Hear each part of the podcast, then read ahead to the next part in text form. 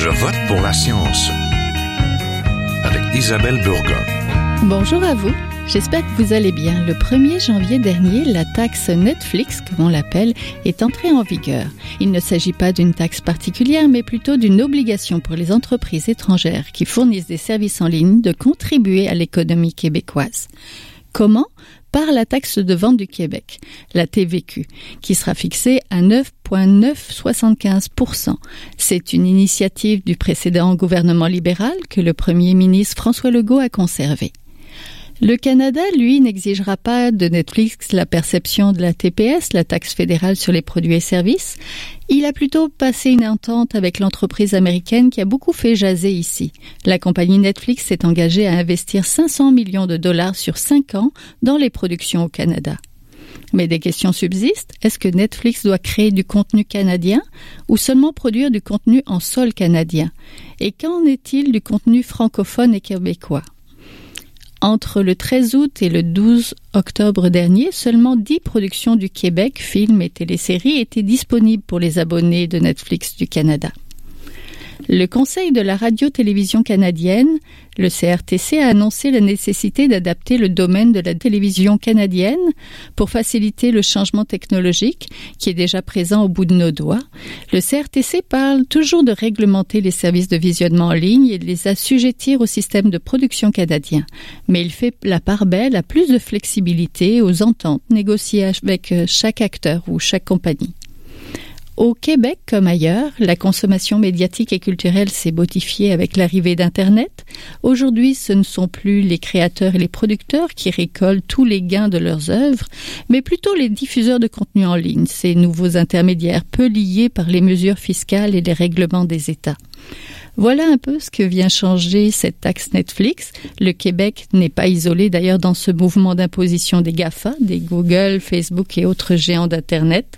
Le gouvernement français va présenter d'ici fin février un projet de loi qui va dans ce sens.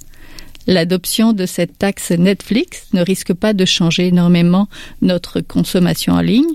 Puis ne vous inquiétez pas, vous pourrez toujours regarder Black Mirror. Cette taxe pourrait toutefois apporter de louables redevances pour soutenir notre économie locale et culturelle. Si cela fonctionne, cela sera profitable au Québec. Restez là, nous vous expliquons tout de suite comment.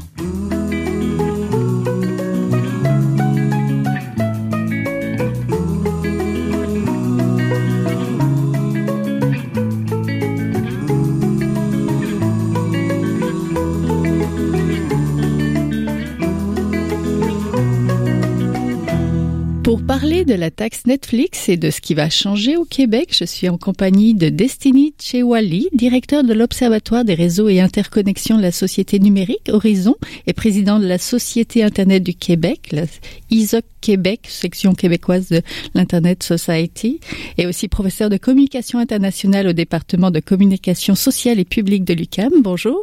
Bonjour. Et je suis en compagnie de Pierre Trudel, professeur titulaire au Centre de recherche en droit public de la Faculté de droit de l'Université de Montréal et chroniqueur pour Le Devoir. Bonjour. Oui, bonjour. Professeur Chewali, le géant américain a annoncé une hausse de ses tarifs au Québec, évidemment en raison de la perception de cet vécu à 9,975%, comme tout Spotify aussi. Est-ce que ça risque de faire boule de neige? Est-ce qu'on risque de payer ça plus cher? Est-ce qu'on risque de se détourner ou il n'y a pas d'inquiétude? Euh, je pense que euh, évidemment ces plateformes là, ce qu'il faut souligner avant tout, c'est qu'elles sont, rendues un peu incontournables euh, dans, dans, dans l'offre euh, qu'ils proposent, dans l'offre de contenu euh, culturel euh, qu'ils proposent, et qui fait en sorte donc que les utilisateurs se retrouvent un peu, je ne veux pas, attachés à leur à leur service et c'est pas ce genre d'augmentation qui peut-être entraînerait un, un, mouvement de demain de, de désabonnement euh, euh, euh, massif à ces plateformes-là. Donc, il y aurait toujours un intérêt et les, les, consommateurs se dirigeraient toujours, enfin, sont, sont fidélisés, hein, ils ont leurs mmh. habitudes, c'est rentré dans leurs habitudes de consommation culturelle.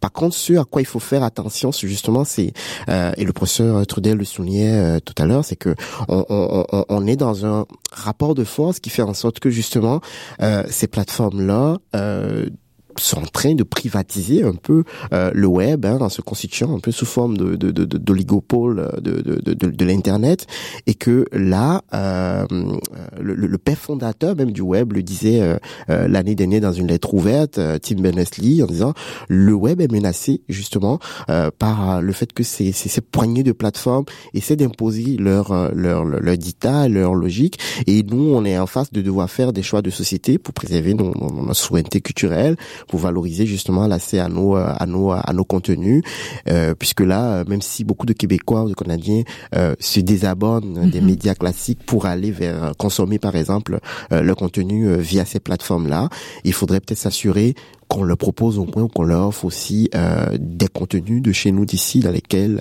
euh, ils peuvent s'identifier. Oui, pour avoir une, la pluralité finalement de ces contenus-là. Les normes, vous avez raison, sont imposées donc par les grosses compagnies du web, les GAFA. Là, ce sont elles qui décident via les algorithmes ce qui se partage, ce qui se voit, ce qu'on écoute finalement.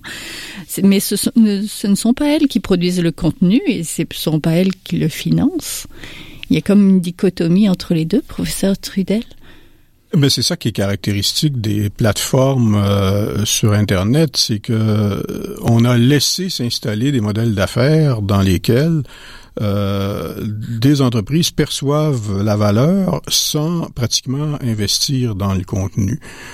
on a laissé faire ça au nom d'une béate euh, ou je dirais une insignifiante euh, béatitude devant ça. On était tellement fasciné par Internet et tout ce que ça a de merveilleux euh, qu'on a oublié de se souvenir que produire du contenu de valeur, ce n'est pas gratuit. produire des œuvres originales, ce n'est pas gratuit. et on a oublié ça dans les politiques publiques de plusieurs pays, en particulier au Canada où ça a été particulièrement pathétique finalement. Hein. On avait des mhm. ministères euh, il y a 20 ans qui réfléchissaient sur les politiques de communication. Ça a été aboli. Il euh, faut, faut vous dire les choses telles qu'elles sont. Ça a été carrément euh, démantelé. Et euh, donc par conséquent, on a oublié ça et on a laissé les plateformes gouverner à notre place. Mhm. et donc forcément, il y a un rattrapage à faire. Oui, Monsieur Wally, je vous vois hocher la tête? Vous partagez donc. Euh... Oui, absolument. C'est-à-dire que euh, on est effectivement rendu euh, maintenant à, à, un point critique qui fait que euh, on ne peut plus euh, laisser faire justement euh, si on, on, on, veut garantir un, minimum justement le, le, le, le, la survie hein, et la pérennité justement de nos de nos systèmes culturels et médiatiques et il y a une asymétrie réglementaire. On sait que ces plateformes là par exemple ne contribuent pas au, au, financement de, de, de, la production canadienne via le Fonds des médias du Canada. Ça c'est une autre forme d'inéquité sur lequel il va falloir réfléchir dans un cadre dans, le processus euh, actuel de, révision de nos nos lois euh, et règlements. Donc euh, absolument, c'est c'est le moment plus que jamais d'y penser, surtout quand on voit le signal fort qui est qui est envoyé par exemple par par l'Europe. Oui, oui, le Québec n'est pas la seule à vouloir légiférer contre les Gafa de ce monde. Là, la Saskatchewan a rejoint le Québec et impose donc une taxe aussi aux géants américains d'une taxe de 6% Cette mesure, l'imposition via la taxe à la consommation, montre que cela est peut-être possible de reprendre du pouvoir face à ces géants du web. Mais est-ce qu'on va dans la bonne direction avec cette taxe? Ben, en fait, la, la taxe de vente, euh, c'est un, c'est une sorte de minimum, dans le sens que mm-hmm. tous les biens et tous les services à tout sympathique sont l'objet de ce type de taxe. Et donc, euh, je dirais qu'on ne fait pas même un grand progrès. On fait simplement euh, ramener les choses comme elles auraient dû toujours être, c'est-à-dire que chacun paye son dû. donc, la, la, taxe pour une entreprise, les services offerts par une entreprise, les biens offerts par une entreprise devraient être taxés de façon égale pour chacun des offres de services. Et donc, on ne fait que du rattrapage euh, ici.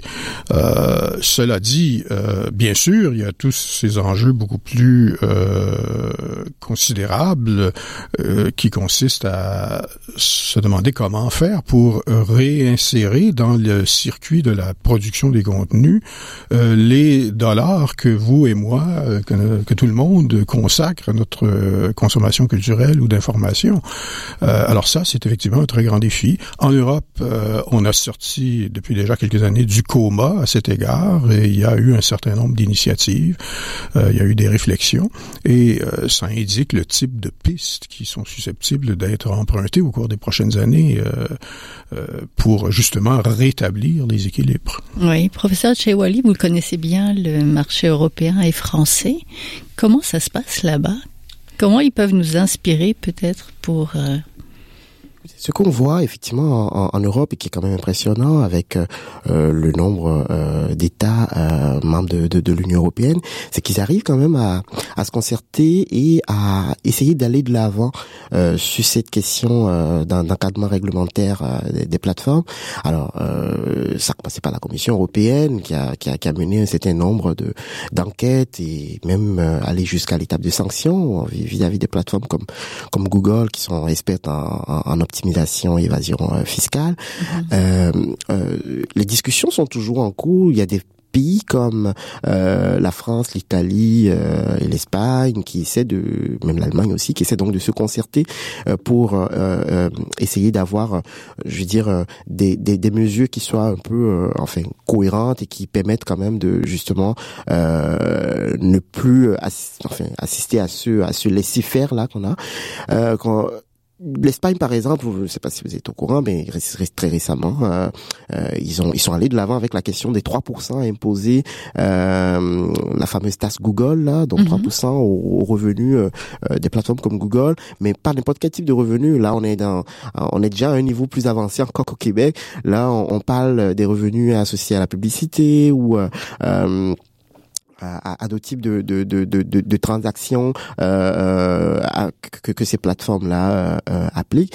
Et donc, cela démontre quand même qu'il y a moyen de, de, de pouvoir manifester sa souveraineté numérique en essayant d'encadrer un minimum euh, les, les, les, activités de ces plateformes-là et justement de réparer certaines inéquités, notamment par rapport à des entreprises nationales ou locales qui proposent des services similaires.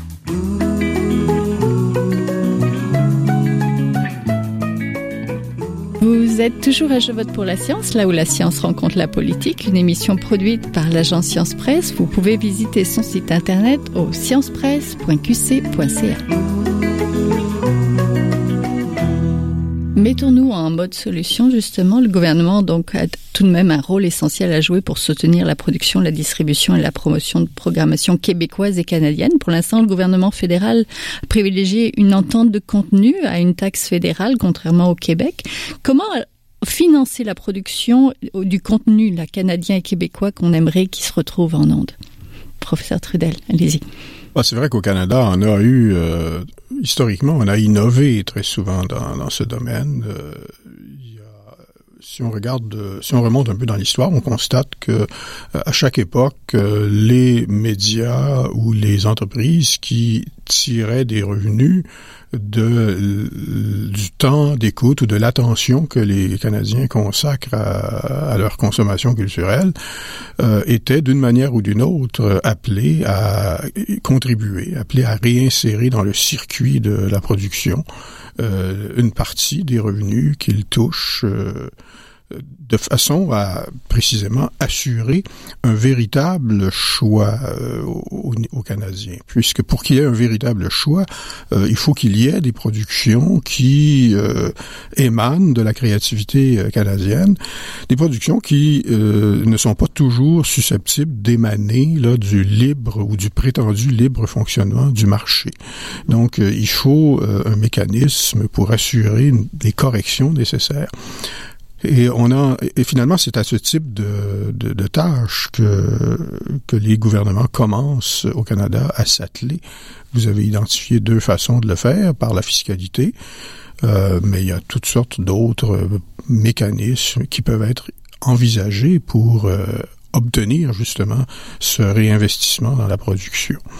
Cela dit, il y a des solutions qui sont moins praticables que d'autres. Par exemple, on imagine mal euh, revenir à une époque où on, supprime, où on interdit l'accès à des contenus de l'étranger ou des choses de cette nature.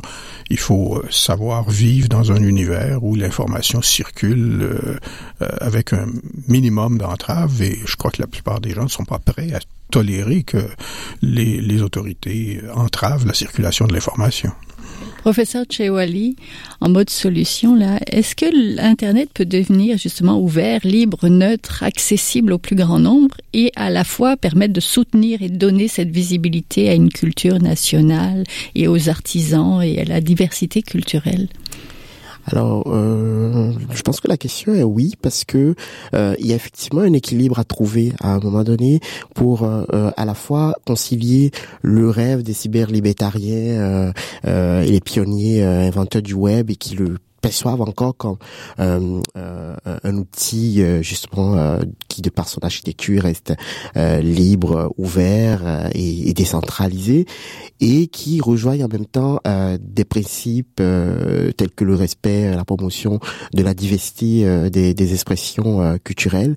Et là, je pense qu'il y a un, un, aspect qui doit être vraiment prise en compte et, et, qui parfois est un peu occultée dans, dans les débats qu'on peut avoir euh, au niveau même international euh, lié à la, à la, à la gouvernance internationale d'Internet. C'est vraiment toute cette problématique de, de, de des algorithmes euh, qui justement euh, décident, orientent euh, euh, le choix des contenus aux, aux utilisateurs et il y a un effort à faire. Et là aussi, peut-être qu'il faudrait actionner des leviers euh, réglementaires dans ce sens. Euh, on l'a vu en Europe avec euh, euh le, le, le, les 30% d'œuvres européennes imposées euh, à Netflix. C'est une piste, c'est un moyen comme comme comme d'autres. mais ce qui est important de faire, c'est qu'on ne peut plus rester inactif par rapport à, aux possibilités, aux moyens qu'on a en tant qu'État, je veux dire, de euh, trouver un moyen de, mettre en avant, de favoriser pas juste à travers des politiques d'exportation de nos contenus, mais aussi à travers euh, un soutien beaucoup plus ferme et plus affirmé euh, qui agit, qui permettrait d'agir sur ces plateformes-là pour qu'elles puissent davantage valoriser, mettre en avant les contenus locaux notamment dans les pays où ils proposent le service. Là. Oui, et ça, ça serait le rôle du CRTC, la SOCAN peut-être aussi. Le CRTC, justement, a rendu public son rapport au gouvernement Trudeau pour la réforme de la réglementation de la radio, la télé, les télécoms, tandis que les câbleaux distributeurs et le gouvernement fédéral soutiennent une déréglementation plus large. Le CRTC maintient la nécessité de réglementer ce domaine-là. Comment se dessine l'avenir Qu'est-ce que c'est réglementer en fait? Au fond, c'est c'est déterminer à, quelles sont les obligations des entreprises, qu'est-ce qu'elles qu'est-ce qu'elles ont droit de faire, qu'est-ce qu'elles sont euh, obligées de faire. Et, et donc, euh, il y a toutes sortes de mécanismes qui peuvent être utilisés. Dans les univers en réseau, on constate que la réglementation la plus efficace, c'est celle qui euh, génère euh, des risques pour les entreprises. C'est-à-dire qu'il faut que les entreprises soient conscientes qu'elles ont plus à perdre qu'à gagner, à ignorer la réglementation euh, parce que forcément, il se trouve que euh, plusieurs des entreprises très actives sur le web n'ont pas euh, de présence physique sur le territoire. Et donc, il faut trouver d'autres façons de visibiliser les risques pour ces entreprises. Et ça se fait, contrairement à la croyance populaire, euh, les entreprises qui, agissent sur Internet sont euh, réglementées et respectent les lois. Euh, les lois euh, nationales. Parfois, on le constate même dans les lois les plus liberticides. On a vu récemment qu'une entreprise comme Netflix est soumise à la loi euh, d'Arabie saoudite, qui n'est pas exactement un modèle de droit à l'égalité et de démocratie, mais l'entreprise, j'imagine, in perçoit, à tort ou à raison, qu'elle a un, risque important à ignorer la réglementation. Alors, ce que ça dit, en fait, c'est qu'il faut que les États se tiennent debout et disent, ben voilà, c'est comme ça que les règles du jeu fonctionne chez nous. Et dans la mesure où c'est légitime, dans la mesure où c'est euh, acceptable et que c'est conforme aux préceptes démocratiques, ben, il n'y a aucune raison pour que les entreprises euh, choisissent de demeurer hors la loi. Et donc, euh, il faut se débarrasser de cette croyance euh, inexacte à l'effet que parce que c'est sur Internet, les États ne peuvent pas intervenir. Mais par contre, ils doivent le faire non pas par des vieilles méthodes d'autrefois, mais en tenant compte euh, des dynamiques du réseau qui fonctionnent pas de la même façon que les entreprises situées dans un lieu déterminé. Oui, quels sont les autres peut-être défis liés aux mutations numériques? Les méta, on parle de métadonnées, d'informations recueillies donc chez les utilisateurs, l'avenir des médias traditionnels aussi, le sous-financement chronique des médias écrits, le principe de découvrabilité. Monsieur Tchewali, c'est quoi ce principe-là de découvrabilité? Alors, effectivement, euh, la découvrabilité constitue un, enjeu important parmi les enjeux à surveiller, euh, surtout dans, des, le processus de, révision et, d'adaptation de nos lois dans l'univers euh, numérique. Découvrabilité ici s'entendant comme le principe par lequel un contenu se laisse découvrir justement dans les nouveaux environnements numériques, que ce soit par le fait de, de métadonnées, que ce soit par le fait d'algorithmes.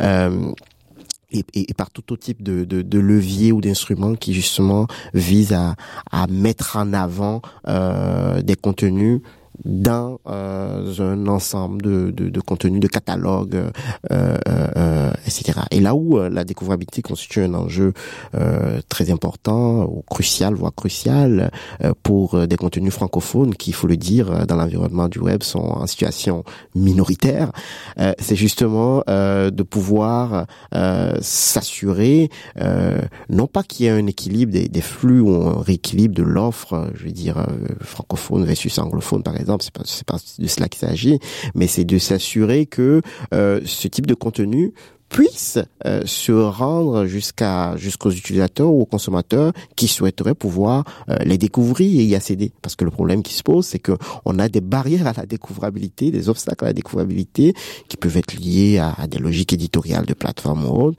qui font en sorte que justement euh, les contenus se retrouvent, certains contenus en tout cas, qui sont pas des produits vedettes, qui ne répondent pas aux, aux, canaux de aux impératifs commerciaux de rentabilité, ne sont pas mises en avant, sont en fond, en fond de catalogue et autrement ne seraient jamais découverts euh, euh, justement par euh, des gens qui souhaiteraient vraiment découvrir quelque chose de nouveau.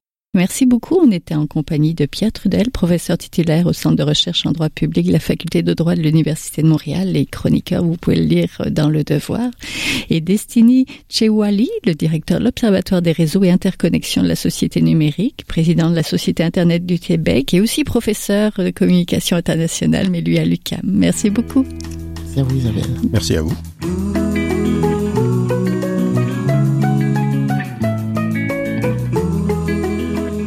C'est maintenant le temps de passer le micro à notre scientifique éditorialiste, là où un chercheur réagit à un sujet d'actualité. Bonne écoute. Bonjour, je suis Jean-François Masson, professeur de chimie à l'Université de Montréal et également cofondateur de la compagnie Affinité Instruments. Euh, cette année, 2019, sera l'année internationale du tableau périodique. Donc, ça marque euh, un anniversaire important, soit celui que Mendeleev a publié la première version de son tableau périodique, il y a exactement 150 ans, en 1869. Sa version suivait une série d'essais pour classer les éléments selon leurs propriétés, masse atomique et autres, depuis la fin du 18e siècle. Donc, depuis euh, quelques 250 ans, nous avons tenté, les scientifiques, de pouvoir classer les éléments pour bien comprendre euh, leurs leur propriétés, mais aussi pour avoir une certaine rigueur dans leur, euh, dans leur classement. Donc, dans les quelques mois qui ont suivi la présentation du tableau périodique de Mendeleev, l'auteur Mayer a aussi présenté un tableau pratiquement identique, mais sa version étant publiée en 1970, euh, celle de Mendeleev a survécu au test du temps. Donc, ils ont arrivé à peu près à la même conclusion de façon indépendante, sans connaître les travaux l'un de l'autre. Lors de la première publication du tableau périodique euh, de Mendeleev, environ la moitié des éléments étaient connus. Le tableau était donc incomplet. L'innovation ou le génie de Mendeleev, euh, c'est qu'il a constaté que les éléments, euh, les propriétés des éléments du tableau périodique étaient répétitifs, donc périodiques.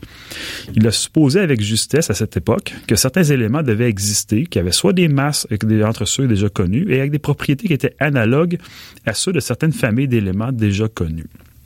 Il a donc prédit l'existence de certains éléments avant qu'ils soient découverts et ils ont été découverts dans les années qui ont suivi.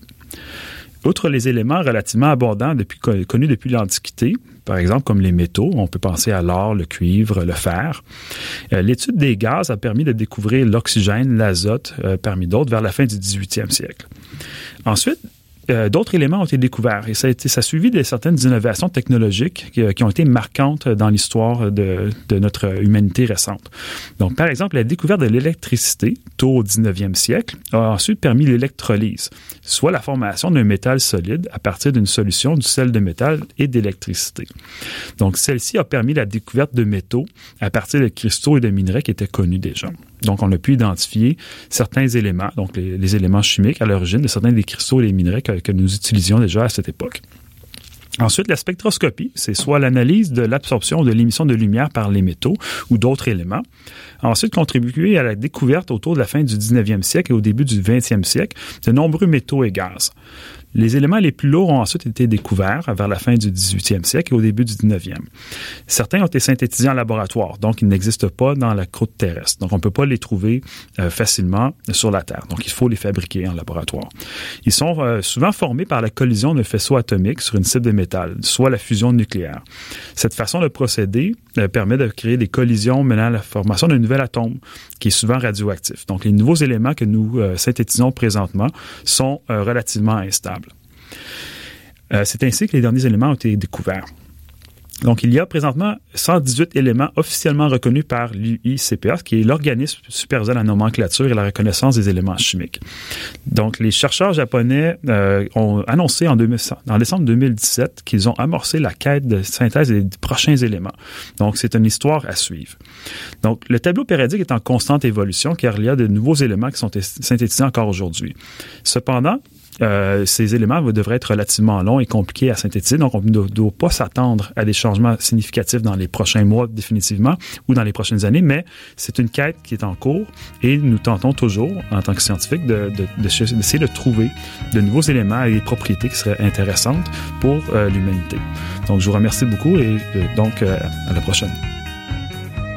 C'est tout pour cette semaine. Je vote pour la science est une production de l'agence Science Presse avec Radio VM, à la régie Daniel Fortin, à la recherche François Cartier, à la réalisation de l'émission et au micro Isabelle Burguin.